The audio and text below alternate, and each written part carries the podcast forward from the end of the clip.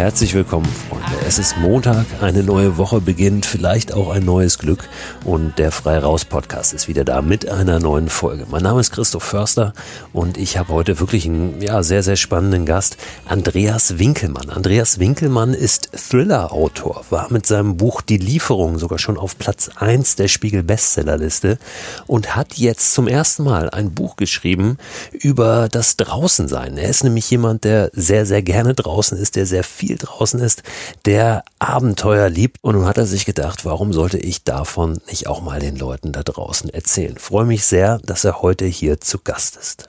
Dieses Buch heißt Wilder wird's nicht, ist im Rowold Verlag erschienen und erzählt von einer Reise, die Andreas unternommen hat mit seinem Freund Markus Knüffgen, der übrigens auch Co-Autor des Buches ist.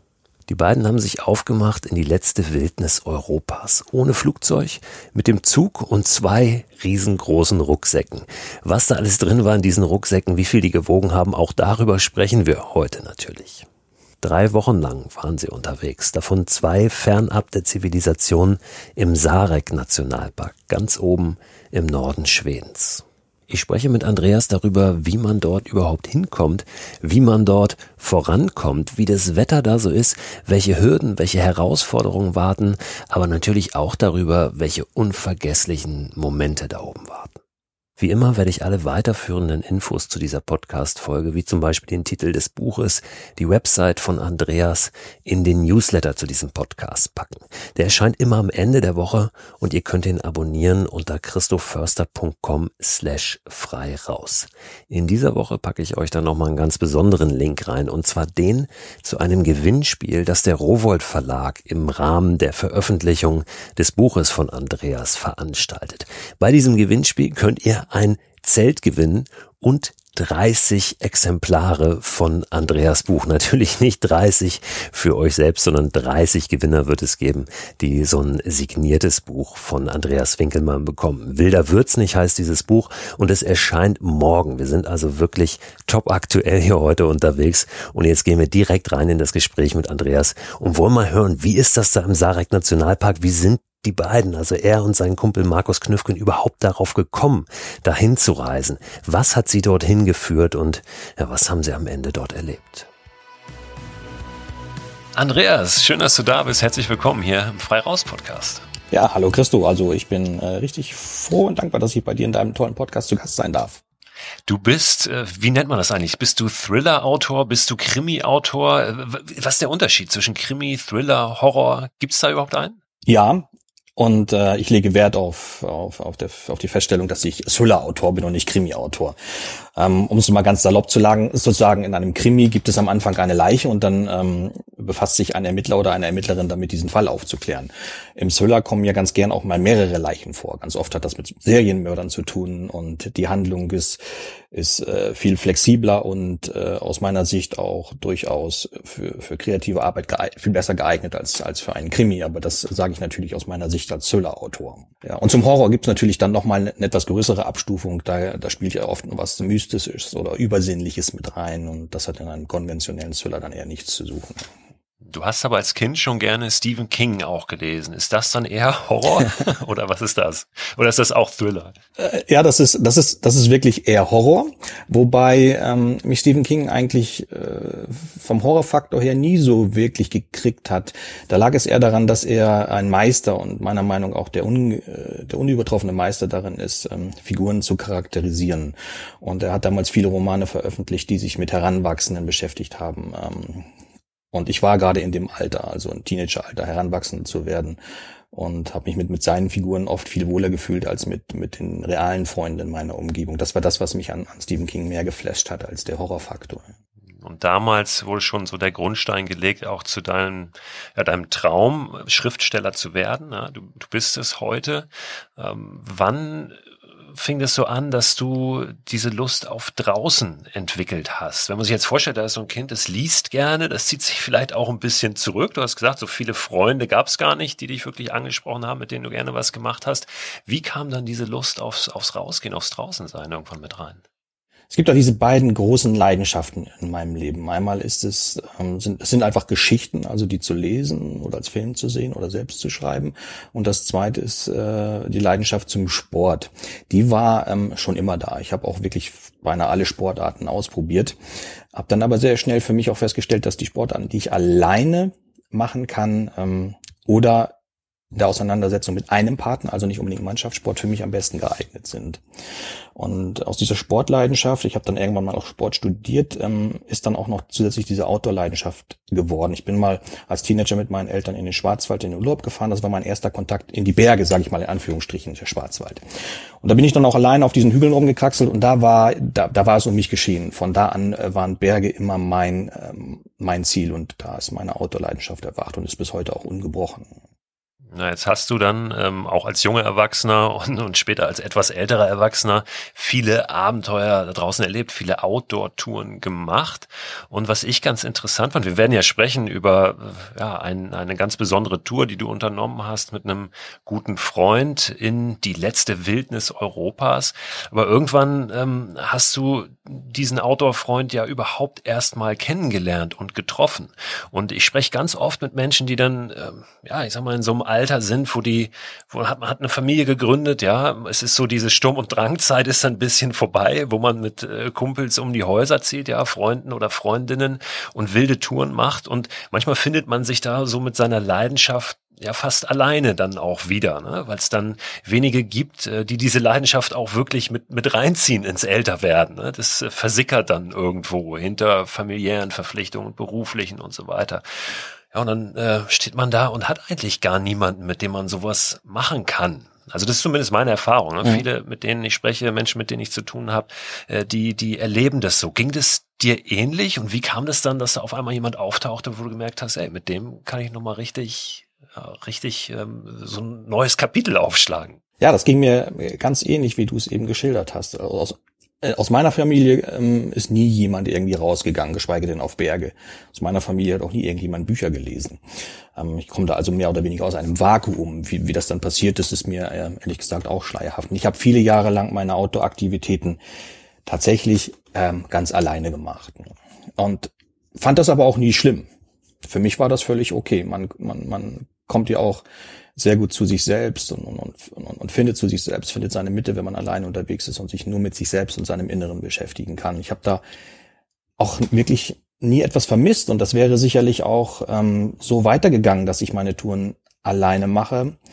Ähm, und ich hätte die eine oder andere Tour, die mich reizt, vielleicht überhaupt gar nicht gewagt, weil ich eben allein unterwegs bin. Das kommt dann ja auch noch dazu, dass man manche Sachen vielleicht gar nicht macht, weil man einen Partner dafür braucht. Ja, und dann ähm, war das 2016 ich war in ein Filmprojekt involviert, hatte das Drehbuch dazu geschrieben und dann ähm, kam es zu Teaseraufnahmen. Es sollte also ein Kurzfilm zu dem Langfilmprojekt realisiert werden.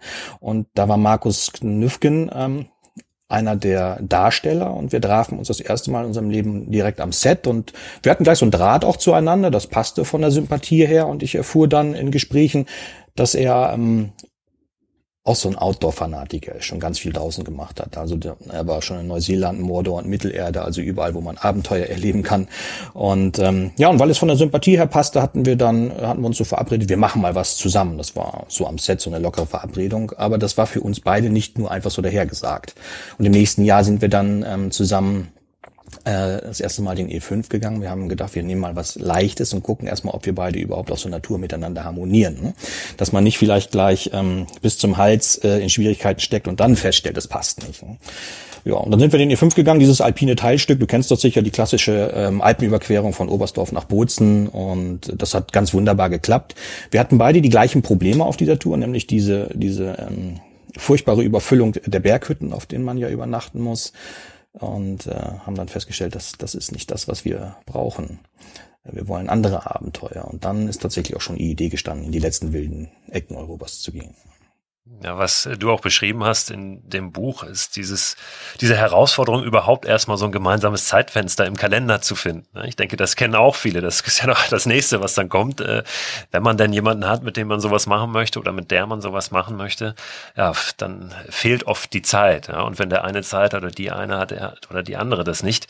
Und äh, dann steht man schon vor Problemen. Auch das kenne ich äh, mit den ein, zwei, drei Menschen, mit denen ich gerne draußen unterwegs bin.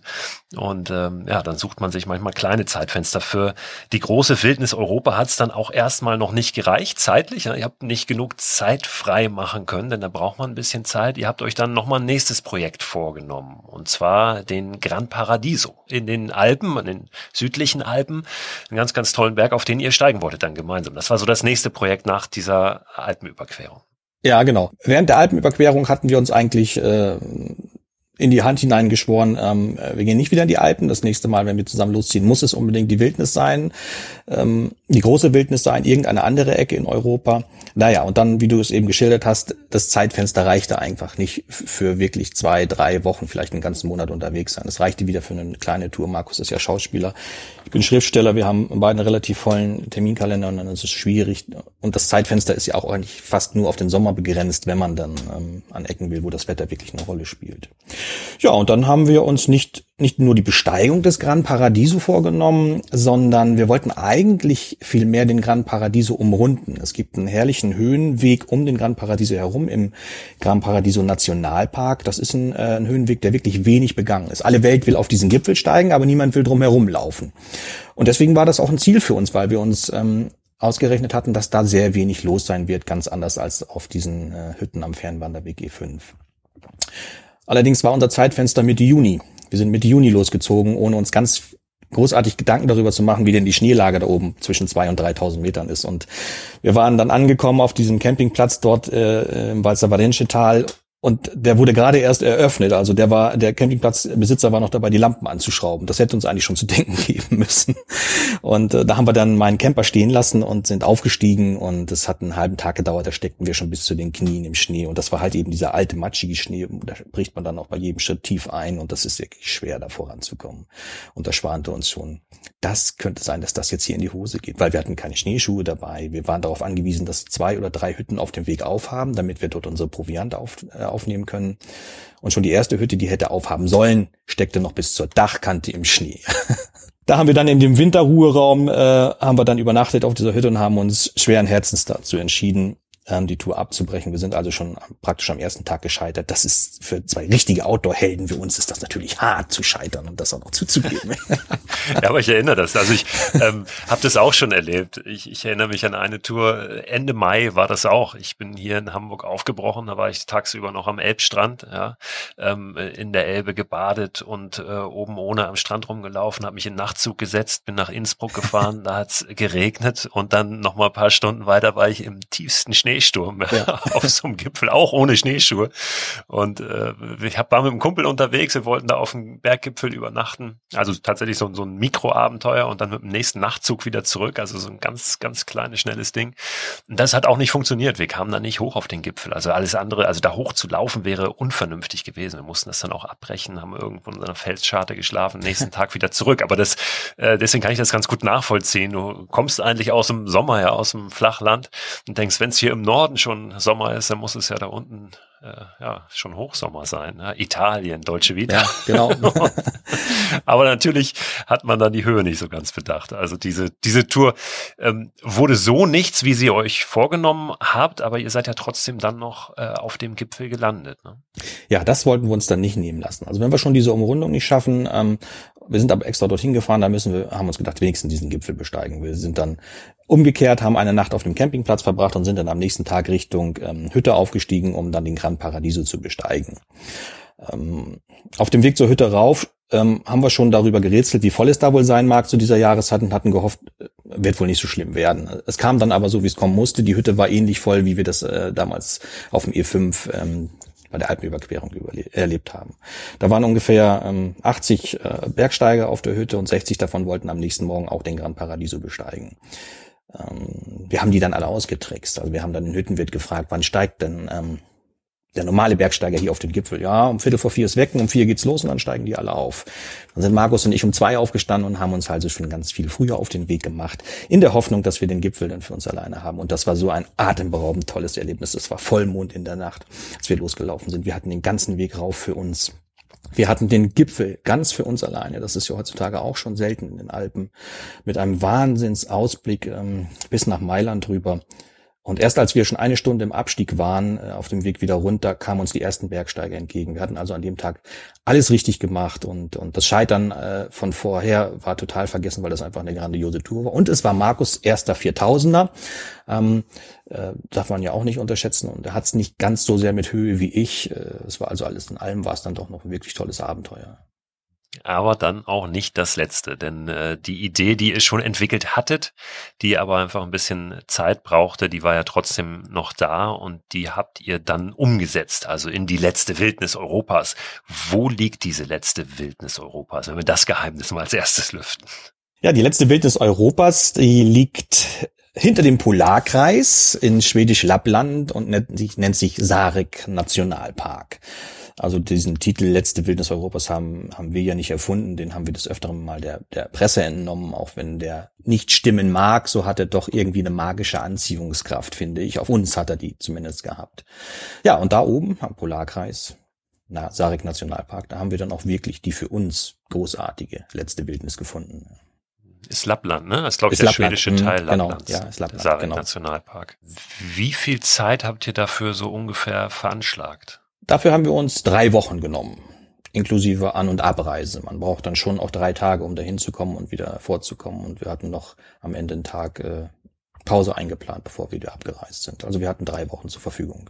Wie kommt man hin nach da oben? Weil das letzte Wildnis heißt natürlich auch sehr abgelegen ja. und eben nicht so angebunden infrastrukturell. Insofern ist das ja ganz interessant. Wie seid ihr da hoch? Ähm, wir hatten uns, Markus und ich, ähm, haben es uns zum Ziel gesetzt, wenn wir unterwegs sind, dass wir den Gedanken des nachhaltigen Reises so ein bisschen auch in den Vordergrund kehren wollen. Also möglichst nicht in den Flieger steigen, äh, sondern entweder mit dem mit öffentlichen Verkehrsmittelzug oder oder wenn es gar nicht anders geht, mit dem Camper zu fahren. Und man kommt dort tatsächlich mit dem Zug hin. Es dauert nur halt sehr lang. Ähm, Markus äh, wohnt ja in Hamburg und ich in Bremen. Ich bin dann also von hier mit dem Zug nach Hamburg gefahren. Von da aus sind wir weitergefahren und dann haben wir äh, in Stockholm den den Nachtzug äh, nach Gilivare genommen. Der ist dann auch wirklich, ich glaube, es waren 13 oder 14 Stunden über Nacht gefahren. Da haben wir dann auch geschlafen. Ähm, Stockbetten, äh, sechs Stück in einer Kabine, war relativ eng, aber irgendwie auch, auch nett. Und äh, alles in allem waren wir dann auch zwei Tage unterwegs, bevor wir dann tatsächlich in, in Kepnatz dann auf ein Boot steigen konnten. Das hat uns über einen See gefahren und da begann dann der Sarek Nationalpark. Ne? Die Anreise dauert schon also auch ein bisschen. Da muss man ein wenig Gleichmut äh, mitbringen, denn man, man sitzt zwei Tage praktisch nur auf seinen Hintern, während man im Kopf aber eigentlich schon loslaufen will und ganz aufgeregt ist.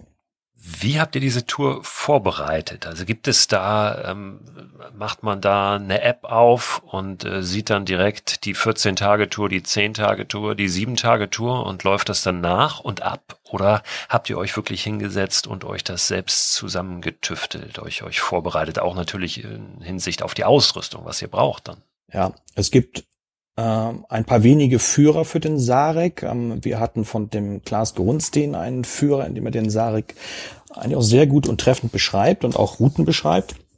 Die wollten wir aber nicht nachgehen. Also wenn wir schon in die letzte Wildnis gehen, dann wollen wir nicht auch noch ähm, irgendwelchen Trampelfaden folgen, auf denen schon unter, andere unterwegs gewesen waren.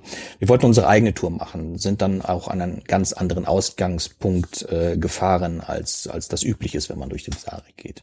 Wir haben aber diesen Führer intensiv studiert. Äh, wir wussten, was uns erwartet, was an Gefahren dort oben, oben im Sarek äh, lauern. Wir wussten, dass wir dort überhaupt gar kein Handyempfang haben würden, äh, dass wir auch auf keine Hilfe zu hoffen kaufen brauchen, wenn irgendwas passiert.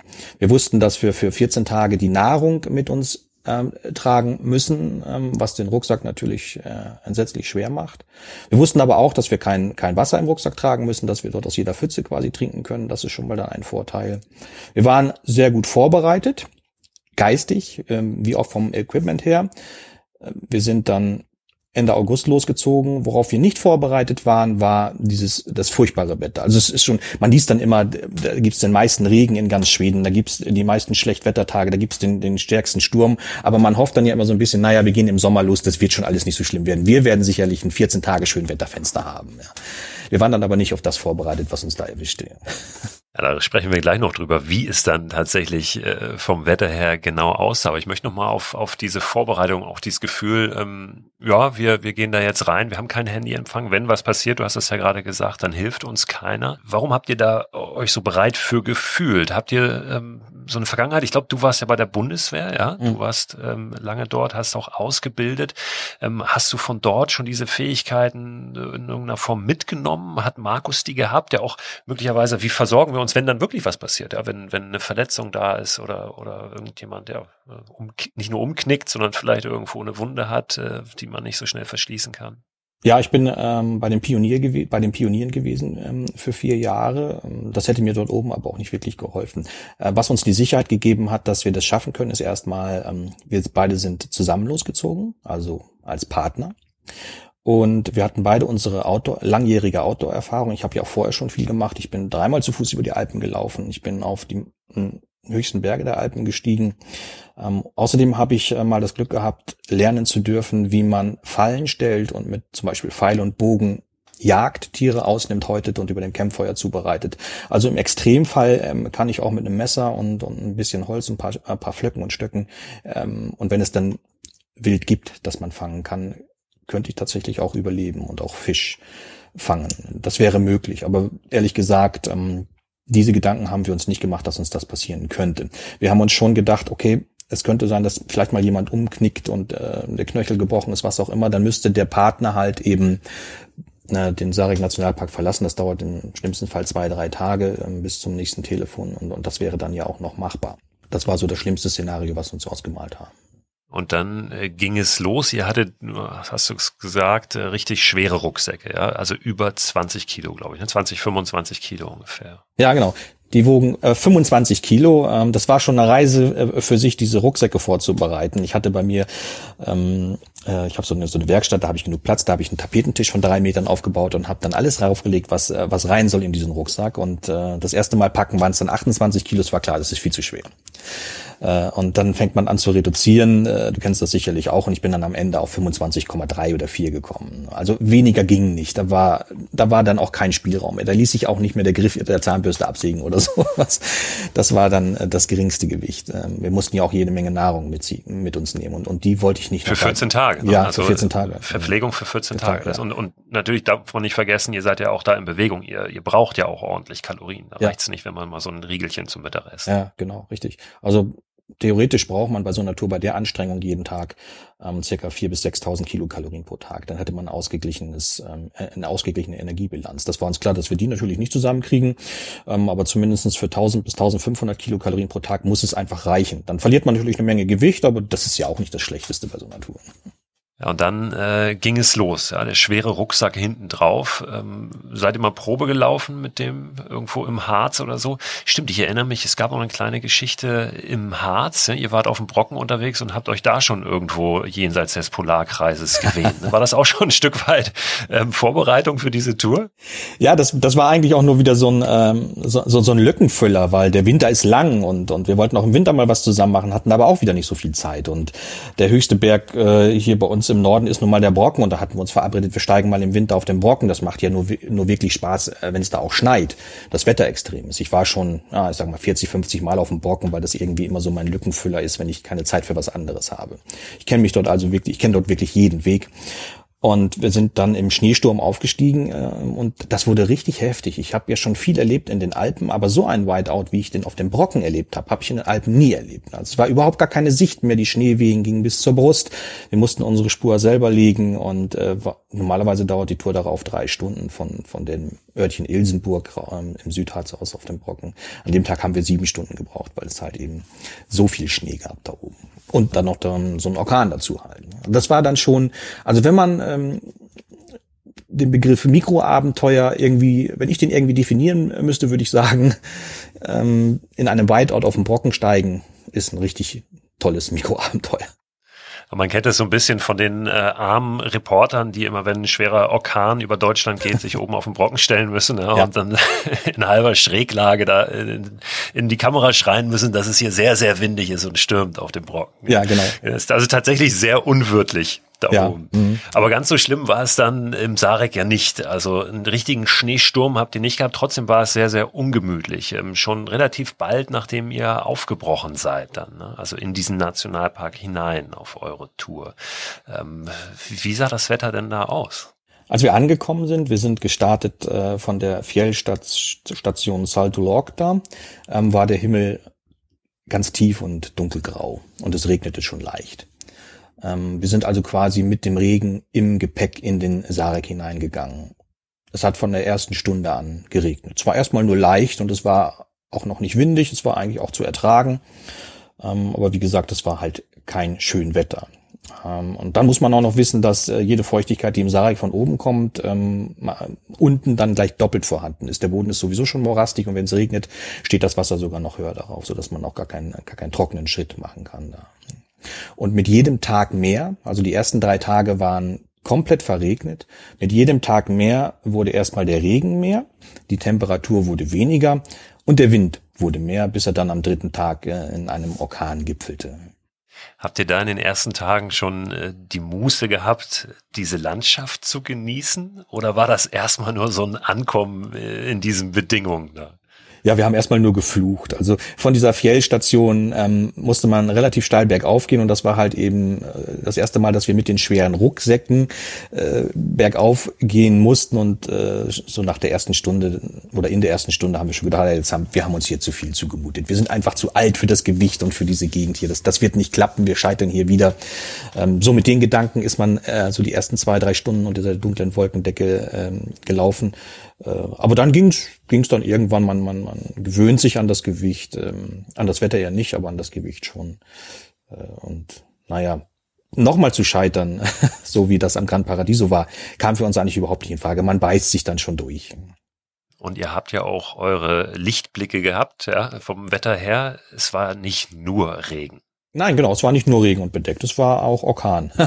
ähm, wenn, wenn man morgens um fünf davon geweckt wird, dass einem das eigene Zelt so richtig schön nass ins Gesicht klatscht, weil, ähm, weil der Orkan, die, äh, zumindest bei meinem Zelt war es so, der Orkan hat das äh, Gestänge verbogen und äh, ich lag dann da drunter, äh, musste gucken, dass ich das irgendwie wieder aufrichten kann äh, und äh, das dann abbauen, damit es nicht noch mehr kaputt geht und, und, und alles ist nass und klamm und, und und das ist schon seit zwei oder drei Tagen so und man läuft weiter, weil man auch einfach nicht sitzen bleiben kann, sonst würde man erfrieren bei Temperaturen um 0 Grad und starkem Wind. Und dann läuft man und äh, mit relativ gedämpfter Stimmung, sage ich mal, wie gesagt, schon seit drei Tagen. Und wenn dann aber plötzlich und unerwartet das erste Mal so die Sonne durch die Wolkendecke bricht und dir ins Gesicht scheint, das ist ein einfach, äh, das ist ein göttlicher Moment viel Schöneres äh, habe ich selten erlebt. Also da, da war man so beseelt und erfüllt plötzlich davon, dass man jetzt hier eine Belohnung dafür bekommt, dass man drei Tage lang äh, das mieseste Wetter ausgehalten hatte. Oft tut sich dann ja auch die Landschaft nochmal so richtig auf. Man sieht dann erst, wo man da eigentlich unterwegs ja, genau. ist, weil die ganzen Wolken, der Nebel, das alles weg ist und es auf einmal klar wird. Ein bisschen so, wie als ich äh, zum ersten Mal beim Augenarzt war im Alter von, weiß ich nicht, 15, 16 Jahren und ich dachte, was muss man das alles so klar sehen? Ja, da habe ich meine Brille irgendwann bekommen. Ja, und die Landschaft bekommt auch Farben. Ja, genau. Auf einmal, das, das glaube ich, irgendwie, auf einmal, ähm, ja, kriegt das alles äh, so, ein, so ein Leben. Wie ja. sieht denn die Landschaft da aus? Kannst du das beschreiben? Also, was ist das für für eine Ecke von Natur? Im, im Sarek ähm, versammeln sich die meisten Gipfel Schwedens. Die liegen alle so um die 2000 Meter. Ähm, dort sind die meisten Gletscher Schwedens und auch die meisten Flüsse Schwedens. So ungefähr muss man sich die Landschaft vorstellen. Also eine Abwechslung zwischen Gipfeln, ähm, und dazwischen die Täler, in denen man sich eigentlich auch bewegt. Man läuft ja nicht über die Gipfel, sondern durch diese Flusstäler und alle Täler, durch alle Täler fließen halt eben auch Flüsse. Brücken gibt es so gut wie gar nicht. Wir hatten nur eine einzige. Man muss sich also dann, man muss auch furten durch diese Flüsse, die im Extremfall auch ziemlich reißend sein können. Und ansonsten ist das, äh, wenn man über Pässe geht, ein sehr steiniges Gelände. Es gibt kaum mal einen Fußtritt, der über ebenem Boden geht. Man muss ständig über irgendwelche kleineren oder größeren Steine hinweg. Ähm, auf, auf den Nordseiten ähm, der Pässe, haben wir festgestellt, sind die Steine alle mit Moosen und Algen überwachsen. Das macht das Ganze dann noch wieder sehr glitschig. Man rutscht dann auch schnell aus. Und, und wo das nicht der Fall ist, ähm, wo man tiefer, wo man tiefer geht, dann ist der Boden morastig. Also man muss sich einen Sumpf vorstellen, Gras, äh, das äh, in Wasser steht. Und das geht immer so ungefähr bis zum Knöchel. Also das saugt ganz schön an den Füßen dann auch. Man kommt nicht besonders schnell dort voran, aber um Geschwindigkeit geht's ja auch gar nicht. Es gibt keine Wege. Die muss man sich dann schon selber suchen und man muss, sollte Karte und Kompass lesen können und sich an Geländemerkmalen Ich wollte sagen, wie habt ihr euch die gesucht? Ihr habt eine gute Karte wahrscheinlich gehabt. Genau, wir hatten eine sehr gute Karte dabei, die auch äh, wasserfest war. Das darf man auch nicht unterschätzen in so einem Wetter und haben uns dann an Geländemerkmalen orientiert, ähm, immer natürlich an den Bergen. Das ist dann wirklich relativ einfach, wenn es äh, so viele Gipfel gibt und man sich immer in den Tälern bewegt, ist es tatsächlich relativ einfach mit Karte und Kompass dazu navigieren. Verlaufen fände ich schon schwierig. Und äh, ja, ihr habt dann natürlich auch immer wieder Entscheidungen treffen müssen. Ähm, geht's jetzt weiter? Geht's nicht weiter? Welchen Weg nehmen wir? Wo bleiben wir über Nacht? Denn auch das war, so habe ich es zumindest ähm, rausgelesen aus deinem Bericht, ähm, gar nicht so einfach. Ja? Also wirklich einen Platz zum Zelten zu finden, weil eben überall diese äh, Felsbrocken herumliegen. Und man stellt sich ja so vor, Fjell, irgendwie eine weite Landschaft, ähm, aber das Zelt hinzustellen war dann, war dann gar nicht so einfach, wie das vielleicht in der Theorie klingt. Ja, ja, das normale Fjell ist ja tatsächlich auch so. Das haben wir zum Schluss dann auch kennengelernt. Und da gibt es Weite und da gibt es auch jede Menge Platz, ein Zelt hinzustellen, aber eben halt nicht in diesem alpinen ähm, Umfeld des Sarek, äh, wo, wo wirklich alles felsig ist. Und es war oft schwierig. Wir brauchen ja nicht viel Platz. Wir haben zwei Zelte dabei, eins Markus, eins ich, und das ist vielleicht ein Quadratmeter, den wir da brauchen für das Zelt und ein bisschen, dass man es abspannen kann. Und selbst diese kleinen Plätze Plätze waren oft nicht zu finden oder so, dass man die Zelte weit auseinanderbauen musste oder dass man sie nicht vernünftig abspannen konnte. Das war dann auch ein Grund dafür, warum mein Zelt im Orkan kaputt gegangen ist. Ähm, da waren wir völlig verzweifelt an dem Tag und konnten auch einfach körperlich nicht mehr weiter und haben dann diesen Platz zum Zelten genommen und da war auf diesem Felsrücken waren vielleicht fünf Zentimeter ähm, Moos und Humus und da haben wir die Zelte draufgestellt. Das ließ sich einfach nicht vernünftig abspannen. Und dieses Problem hatten, hatten wir dann ähm, die ersten Tage dort auch häufig, dass wir keinen wirklich vernünftigen Platz gefunden haben, um das Zelt aufzubauen. Irgendwann aber, wenn man nach acht, neun Stunden vollkommen erschöpft ist, ist einem das auch egal. Hauptsache man liegt irgendwo. Wie ist denn das? Ähm, ihr wart ja auf der Suche wirklich auch nach Einsamkeit. Ja? Ähm, Jetzt ist es aber ein Nationalpark und natürlich auch ein, ein Ort, der jetzt nicht völlig unbekannt ist. Ähm, du hast es gesagt, in der Presse wird gesprochen von der letzten Wildnis Europas. Das zieht sicherlich auch ähm, ein paar Menschen an. Habt ihr dort Menschen getroffen? War da was los? Ja, wir haben Menschen getroffen. Ich bin mir aber bis heute nicht ganz sicher, wie viele es waren. Ähm, ich würde einerseits sagen, ganz sicher haben wir zwei Menschen getroffen. Mit etwas unsicherer Aussagekraft haben wir acht Menschen getroffen. Denn ähm, in den ersten drei Tagen, als das alles so schlimm war und wir äh, diesen Orkan hatten ähm, und wir mehr oder weniger fast schon ähm, in Trance vor uns hinliefen und auf besseres Wetter warteten, da kam uns plötzlich eine Wandergruppe entgegen, sechs Personen, ähm, Schweden, mit denen wir uns dann auch auf Englisch unterhalten haben und die uns auch gesagt haben, macht, könnt ruhig weitermachen, äh, heute Nachmittag kommt die Sonne raus. Die sind an uns vorbei, das hat vielleicht drei, vier Minuten gedauert und dann drehten Markus und ich uns nochmal um, wollten hinterher gucken, da waren die aber schon wieder in dieser Nebelsuppe verschwunden. Und Markus und ich sind uns bis heute nicht sicher, ob es die wirklich gegeben hat, diese Gruppe, oder ob wir uns einfach nur die herbeigewünscht haben, damit die uns Mut machen und uns sagen, das Wetter wird gleich besser. Also ja, wir haben Menschen getroffen, aber sage ich mal eine Handvoll, das trifft es auf jeden Fall. In 14 Tagen. Die In 14 Tagen, ja. Genau. Also mhm. die Einsamkeit habt ihr dann dort tatsächlich ja, gefunden. Auf jeden Fall, ja, genau, auf jeden Fall. Dann hat man hat man sich auch wirklich äh, darüber gefreut, mal jemanden zu treffen, wenn es denn so wenige sind. Wie war es mit Tieren? Habt ihr Tiere getroffen, gesehen? Ja, Tiere haben wir auch gesehen. Wir ähm, waren ja im, im Rappadalen, das ist ein relativ bekanntes großes Flussdelta dort und da gibt es die sagenumwobenen äh, Sarek-Elche die dort besonders groß werden, weil sie nicht gejagt werden dürfen und weil sie dort jede Menge äh, Futter finden. Und von einem Zeltplatz an einem Hang hatten wir sehr guten Blick auf einen großen See. Und in diesem See, das wussten wir aus dem Führer, ähm, sind äh, des Öfteren auch Sarek äh, Sarek-Elche zu sehen. Und wir hatten auch das Glück, vom Zeltplatz aus diese Elche zu sehen, sind dann auch auf die Pirsch gegangen, sind aber wegen des Wassers nicht besonders nah rangekommen. Angeblich gibt es Bären, äh, Wölfe und Luchse, aber das sind ja alles sehr scheue Tiere, die wir da nicht gesehen haben. Auch den Vielfraß äh, haben wir, wir haben seinen, seinen Code gefunden und das auch zuhauf, aber das Tier selbst nicht.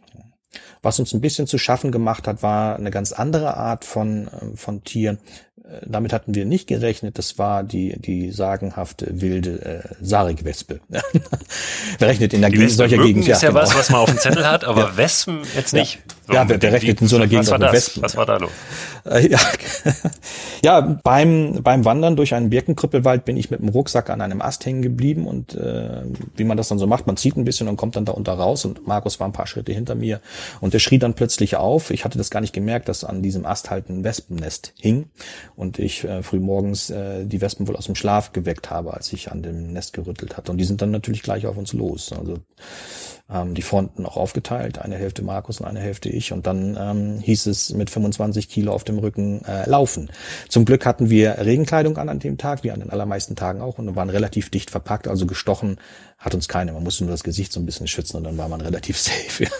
Ja, wenn wir über Insekten sprechen, müssen wir natürlich auch über Mücken sprechen. Wer an Schweden denkt, denkt unweigerlich wahrscheinlich auch daran, ja, ja. ähm, an dieses Problem, was man dort möglicherweise bekommt. Äh, war das für euch tatsächlich auch ein Problem, Mücken dort?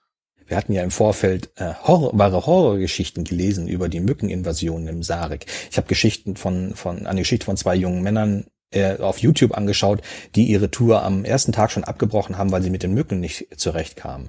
Wir hatten uns dementsprechend auch vorbereitet. Wir hatten also ähm, Mützen, Hüte mit, äh, mit Mückenschleier davor eingepackt und haben uns dann in Salto Log, da an dieser Felsstation auch noch, auch noch das schwedische Mückenmittel ähm, gekauft. Das, äh, das gibt's hier in Deutschland gar nicht, ist wohl auch nicht sehr gesund, da ist auf Teer basiert, äh, riecht auch ganz furchtbar, aber soll wohl, soll wohl helfen. Ähm, wir haben um es kurz zu machen, hatten überhaupt gar kein Problem mit Mücken. Am vorletzten Tag unserer Tour hatten wir das erste Mal Mückenkontakt. Bis dahin nicht. Das mag daran gelegen haben, dass es dort zu dieser Jahreszeit Ende August un, äh, wahrscheinlich vielleicht, ich habe ja nicht die Erfahrung im Sarek, vielleicht war es ja auch ungewöhnlich kalt, so dass die Mücken dann eben auch schon nicht mehr da waren. Und diese Sache am vorletzten Tag, da, da kam vielleicht ein Dutzend Mücken hatten wir beisammen. Wir haben dann aber extra nochmal unseren Mückenschleier rausgeholt und den aufgesetzt, damit wir den nicht ganz umsonst äh, mit uns rumgeschleppt hatten und haben dann äh, abends am Campfeuer mit Mückenschleier acht oder zwölf Mücken abgewehrt. Ja, Feuer ist auch ein gutes Stichwort. Ähm, ihr habt dort hin und wieder mal ein Feuer gemacht, wenn es denn möglich war, denn du hast gesagt, es hat einfach geregnet, es war alles nass und das ist gar nicht so einfach trockenes Holz zu finden. Aber das darf man dort äh, unter bestimmten Voraussetzungen, oder? Feuer machen in diesem Nationalpark, was ja in Deutschland jetzt ein absolutes No-Go wäre, in einem Naturschutzgebiet ein Feuer zu entzünden. Ja, man darf im Sarek Feuer machen. Ähm man darf aber und man, man sollte auch nicht, das ist aber, glaube ich, auch selbstverständlich, äh, von den äh, ohnehin wenigen Bäumen, die es da gibt, und es sind eigentlich nur Birken, sollte man keine Äste, keine frischen und äh, jungen Äste abbrechen. Die brennen ja erstmal sowieso nicht, aber das soll man trotzdem nicht. Man soll auch keine Rinde abschälen, das hört man ja auch oft. Das habe ich noch bei der Bundeswehr gelesen. Wenn du ein Feuer machen willst, schälst du von der Birke die Rinde ab. Da sind ätherische Öle, denn das brennt dann schon ganz gut. Auch das nicht. Also die Bäume nicht verletzen. Es, es liegt auch genug Totholz herum. Das ist natürlich oft oft feucht, äh, wenn, wenn es viele Tage regnet, aber es liegt wirklich genug Totholz rum. Und dann sucht man sich im besten Fall einen Platz, an dem vielleicht schon mal vorher jemand gekämmt hat, wo es schon eine Feuerstelle gibt. Wir haben tatsächlich auch einen, so, einen Platz gefunden, wo vor uns schon mal jemand Feuer gemacht hat.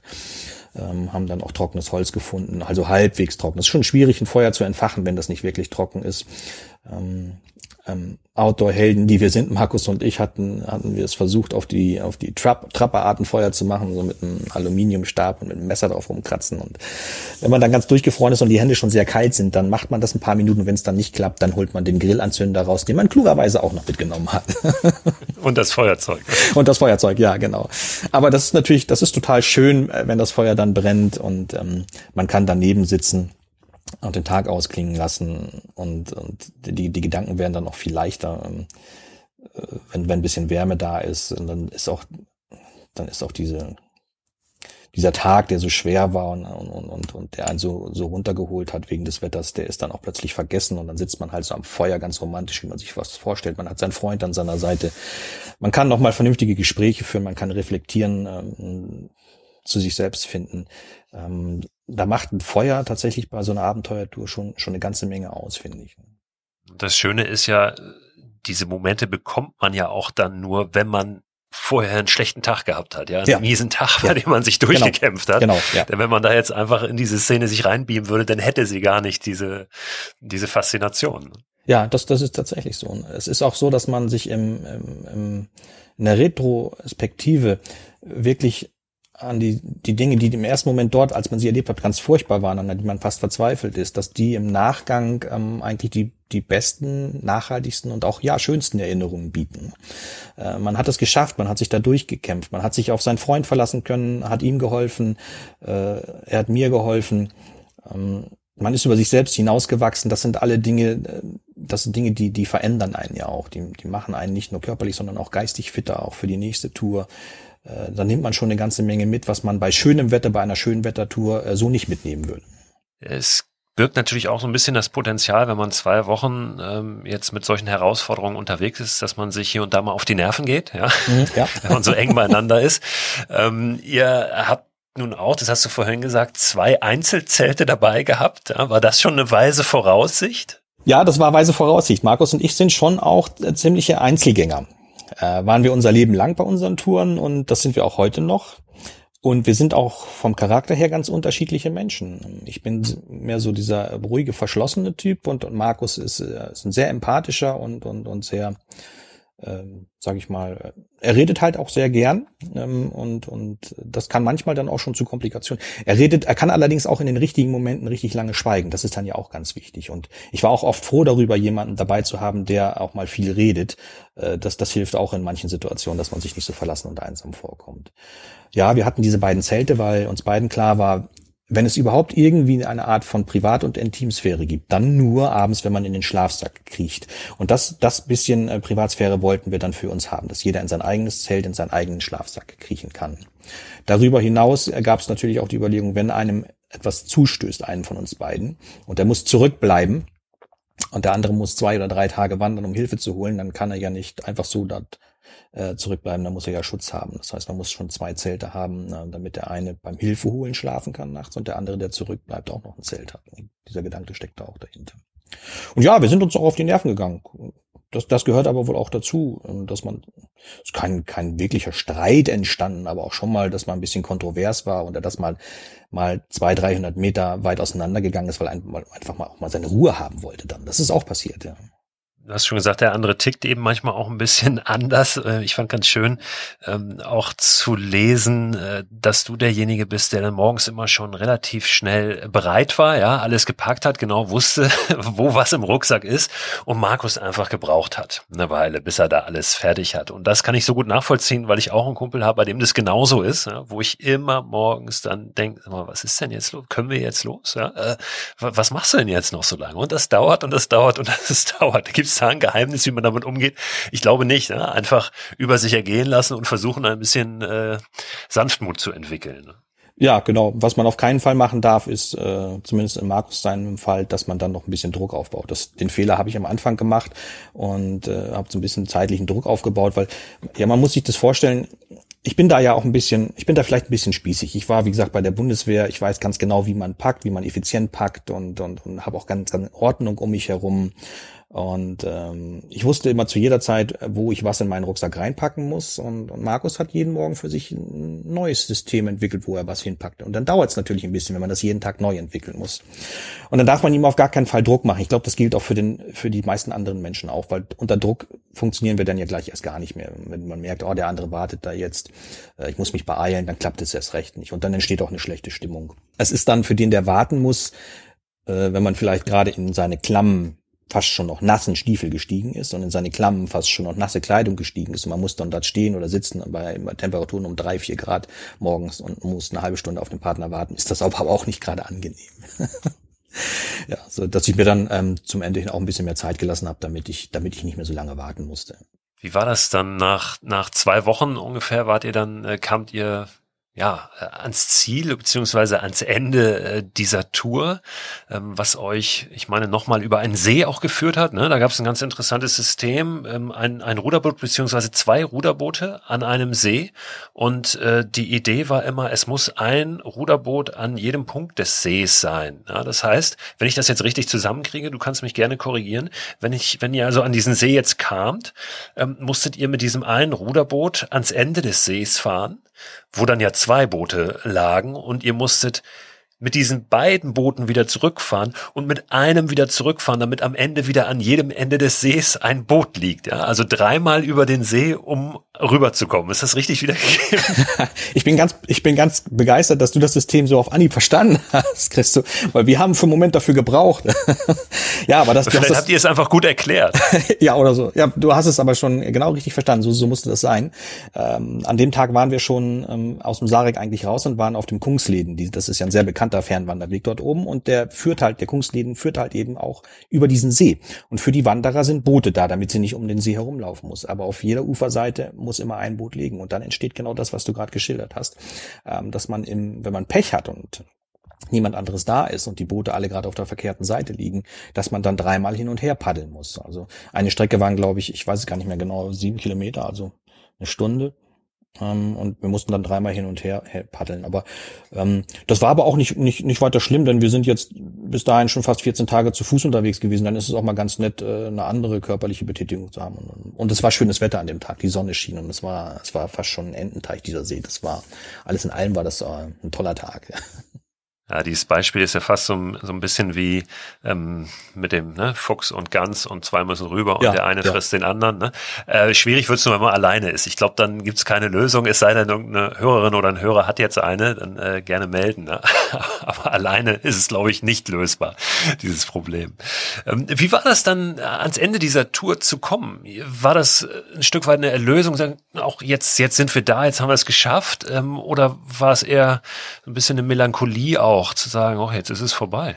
Ja, gerade so am, am vorletzten Abend der Tour, als uns klar war, ähm, wir haben nicht mehr viele dieser Abende, ähm, stellte sich ähm, auch schon bei mir eine Art Melancholie ein. Schade, dass es zu Ende geht, denn ich hatte für mich festgestellt, dass ich bei dieser langen, ausgesetzten, einsamen Tour wirklich innerlich komplett zur Ruhe gekommen bin und zu mir selbst gefunden habe, was mir sonst im Alltag eigentlich kaum mal gelingt und was mir auch beim Bergsteigen kaum gelingt, weil dort ja mit ganz anderen Gefahren auch zu rechnen ist und man, man viel mehr technisch denken muss. Aber da war es eben so. Der, der Sarek hat äh, wirklich bei mir für eine große innere Ruhe gesorgt und die wollte ich eigentlich auch nicht wieder aufgeben.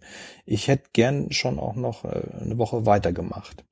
Ähm, und Markus ging es da ähnlich. Und dann wieder zurück in die, sagen wir mal in Anführungsstrichen, Zivilisation zu kommen, zu dieser Fjellstation, wo es dann andere Menschen gibt. Ähm, das war ein, ein schon ein wenig befremdlicher Gedanke. Wir sind auch nicht gerannt die letzten ein oder zwei Tage, sondern wir haben uns dann auch wirklich Zeit gelassen, um das ähm, auf eine langsame Art und Weise auch ausklingen lassen zu können. Hast du irgendeine eine Strategie, wie dir das gelingt, das dann so gut wie möglich zu konservieren, was ja gar nicht eins zu eins geht, aber das, was du dort erfahren hast, ein Stück weit auch mitzunehmen und ja, zu einem Teil deines Alltags, deines Lebens hier werden zu lassen? Was äh, uns beiden, äh, Markus und mir sicherlich äh, dabei geholfen hat, war, dass wir ein Buch darüber geschrieben haben. Also dieses, dieses Abenteuer, diese Tour mehrfach durchleben durften. Sonst befasst man sich ja nach so einer Tour nie wieder so wirklich intensiv damit. Klar hat man Erinnerungen, auch man schaut sich Fotos an, aber man geht ja gar nicht mehr so in die Tiefe, wie man das tut, wenn, wenn man ein Buch schreibt. Ne?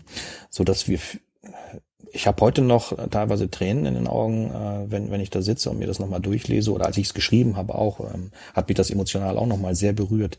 Das, äh, das hat geholfen, das wirklich mit in den Alltag rüber zu retten. Ansonsten ähm, ist auch mein Alltag, äh, man denkt immer, Schriftsteller sitzt allein zu Hause und hat sowieso alle Zeit der Welt, aber mein Alltag ist in der Regel auch relativ vollgepackt und stressig. Der holt dann auch relativ schnell wieder ein dann. Und dann dann hat man von dieser großen inneren Ruhe, die man damit rausgenommen hat aus dem Sarek, hat man dann im normalen Alltag ehrlich gesagt nicht mehr viel, leider. Ähm, andererseits äh, bedeutet das ja auch, man muss immer wieder solche Touren machen, um, um immer wieder auch mal sich, sich äh, selbst zu erden und zu sich selbst zu finden. Immer wieder eine Ausrede, um rauszugehen. Oder eine Grund, ein Grund, um rauszugehen. Ein Anlass, genau. Ja. Ausrede wäre schlecht. Ausreden schlecht, haben wir ja, sonst genau. auch oft dagegen, ja, ja, um keine Zeit und dies und jenes. Ich glaube, die müssen wir eher wegwischen und dann uns irgendwie, wie du es schon sagst, irgendeinen Anlass suchen, einen, einen Grund. Ne? Ähm, äh, du hast gesagt, es gibt ein Buch. Ähm, ich habe auch hier und da im Laufe des Gesprächs immer wieder gesagt, ich habe gelesen, ne, äh, was du geschrieben hast. Ähm, denn ja, es gibt ein ganz tolles Buch, das heißt Wilder wird's nicht. Ja, das ist äh, von euch beiden verfasst in einer Gemeinschaftsarbeit auf der Suche nach Europas letzten Abenteuern. Ich habe das ähm, sehr, sehr gerne gelesen und äh, auch natürlich die Botschaft entdeckt, die du auch ganz konkret formuliert hast es sollte doch jeder versuchen, zumindest mal für zehn Tage in, äh, sich in so eine Situation zu begeben, wo er wirklich fernab der Zivilisation auch ist, ja, also richtig in der Natur drin. Ist das für dich ein Stück weit auch ja, die Botschaft, die du mit diesem Buch äh, vermitteln willst? Ja, unbedingt, weil, weil das halt eben so viel mit mir gemacht hat, äh, diese Tour im Sarek. Diese Auseinandersetzung zum einen ähm, mit mir selbst, die ich aber auch schon von früher kannte, ähm, dann aber das Wissen darum, wirklich allein zu sein, ähm, aber abgesehen von dem Partner und nicht auf Hilfe hoffen zu können. Ähm, und dann die Länge der Tour sorgt eben auch dafür, dass, dass man bei einer Viertagestour erlebt man auch total schöne Momente, aber ich für mich habe das Gefühl, dass ich dort bei kürzeren Touren nicht so sehr zur Ruhe kommen kann wie bei so einer langen Tour. Und dass das dann auch noch sehr lange in mir nachhalt, diese Tour. Und ich kann wirklich nur jedem raten, muss dann ja nicht gleich der Sarek sein, es gibt ja auch noch andere Möglichkeiten, äh, über längere Strecken zu wandern, das einfach auch mal auszuprobieren, über eine längere Zeit mit sich selbst alleine zu sein. Ich denke, unser Alltag heutzutage, unsere Highspeed-Gesellschaft bietet einfach auch zu viele Möglichkeiten, ähm, zu seinem inneren Kern zu finden, der durch so viel Information verschüttet ist. Das geht heutzutage vielleicht nur noch auf diese Art und Weise, wenn man nicht äh, für ein paar Monate ins Kloster gehen will. Du hast gesagt, ihr wollt wieder los. Ihr müsst wieder los. Mhm. oder, oder du zumindest für dich. Vielleicht ja auch ihr gemeinsam. Das wäre auch eine interessante Frage, ob ihr nochmal gemeinsam losgeht oder nicht. Und wenn ja, wohin? Ähm, mit den Rahmenbedingungen, die ihr für euch selber definiert habt, sprich nicht fliegen. Ja, wir waren auch schon wieder zusammen unterwegs, seitdem wir im Sarek waren. Dann, wir möchten gern auch noch, wenn der Verlag auch mit uns möchte, äh, hatten wir uns mal vorgestellt, dass aus Wilder Wirts nicht auch eine Reihe werden kann. Das, die Arbeit daran hat sehr viel Spaß gemacht, gerade weil man vorher dafür in die Wildnis muss. Und äh, ja, wir waren im Val Grande, das ist ein Nationalpark, der älteste Nationalpark Italiens. Ähm, eine ganz tolle Gegend. Dann äh, im letzten Jahr hat äh, Corona dann leider alles ausgebremst. Ähm, ich wäre eigentlich in Ecuador auf den Chimborazo gestiegen. Das war lange geplant. Das ist dann abgesagt worden. Aber ganz nehmen lassen wollten wir uns das. Wir wollten eigentlich nach Montenegro und wollten dort in, in die tiefste Schlucht Europas steigen. Das sollte auch noch ein nächster Teil von Bilder jetzt nicht sein. Das ging dann aber leider nicht mehr. Was wir noch gemacht haben, war ähm, eine, eine Kajaktour. Wir sind einmal wie die Wikinger die Schlei hoch ähm, bis, äh, bis nach Heiterbu und dann wieder zurück in die Ostsee gepaddelt und von dort aus dann rüber äh, in die dänische Südsee und nach Erö und haben dort ein paar kleinere Inseln abgeklappert. Das hat alles in allem, glaube ich, neun Tage gedauert, in denen wir praktisch nur auf dem Wasser unterwegs waren. Man konnte sich da noch nirgendwo anstecken und wir haben es, äh, wir haben es auch gewagt, äh, wild zu campen, also immer irgendwo am Strand, nicht am, auf dem Campingplatz. Wir waren einmal auf dem Campingplatz um duschen zu können. Und sonst haben wir wild am Strand gekämmt, ähm, haben aber auch, wie man das dann ja so tut, äh, keinen Müll hinterlassen, die, die Umwelt nicht verändert etc. Ich danke dir. Äh, vielen Dank für die Einblicke und wünsche dir natürlich ganz viel weitere tolle, unvergessliche Momente da draußen alleine und mit Markus. Schönen Gruß vor allen Dingen auch an Markus. Ja, danke schön, den richte ich gerne aus und ähm, dasselbe wünsche ich dir auch, denn du bist ja genauso wie ich auch gern draußen unterwegs und äh, leidest sicherlich im Moment auch so ein bisschen, dass man nicht das machen kann, was man machen möchte, seine Entscheidung nicht für sich selbst treffen kann. Aber auch das wird wieder und ich wünsche dir viel Erfolg und viel Spaß dabei bei allem, was du machst. Wird, ich danke dir. Mach's gut. Ciao. Tschüss. Ciao. Ja, das ist doch mal eine schöne, konkrete Idee. Der Sarek Nationalpark ganz oben in Nordschweden. Dass da oben aber nicht nur paradiesisches Wetter wartet, das sollte jedem spätestens nach dieser Folge klar sein. Wenn ihr Lust habt, noch ein bisschen tiefer einzusteigen in diese Reise, dann guckt einfach in das Buch rein. Wilder wird's nicht heißt es, ich habe es gerade gesagt, es erscheint morgen. Ihr seid also mit die Ersten, wenn ihr es jetzt bestellt und habt es dann entweder im Briefkasten oder holt es einfach ab bei eurem lokalen Buchhändler. Mehr über Andreas findet ihr auf seiner Website andreaswinkelmann zusammengeschrieben.com. Und wenn ihr den Newsletter zu diesem Podcast noch nicht abonniert habt, dann tut das gerne unter christoförster.com slash frei raus. Da gibt es dann auch nochmal den Link zu dem Gewinnspiel, das der Rowold Verlag für dieses Buch ins Leben gerufen hat, wo ihr ein Zelt von Nordis gewinnen könnt und insgesamt 30 Exemplare von Wilder Wird's nicht. Wir hören uns hoffentlich am Donnerstag wieder zur nächsten Folge von Frei Raus, dem Podcast für mehr Freiheit und Abenteuer in unserem Leben. Und am Donnerstag werde ich nochmal so ein paar Ideen zusammenstellen, was wir in der aktuellen Situation zu Ostern denn so machen können da draußen. Die Ostertage stehen jetzt vor der Tür. Wir sind immer noch sehr eingeschränkt in unserem Bewegungsradius und auch in den Möglichkeiten, die wir so haben, eben uns auch zu treffen mit anderen, rauszuziehen mit anderen. Aber es gibt Möglichkeiten und über die möchte ich am Donnerstag noch mal ein bisschen sprechen, ein bisschen was aufmachen, bisschen was skizzieren, auch ganz konkrete Empfehlungen geben, ja, was wir machen können, wie wir kleine Abenteuer erleben können, wie wir uns einfach ein paar Momente da draußen kreieren können, die uns neue Kraft geben. Und ich glaube, das brauchen wir gerade alle. Neue Kraft und vielleicht auch mal die Möglichkeit, so ein bisschen abzuschalten von na, dem ganzen Wahnsinn, den immer noch die Corona-Pandemie mit sich bringt. Kommt gut in die Woche und bleibt schön aufrecht.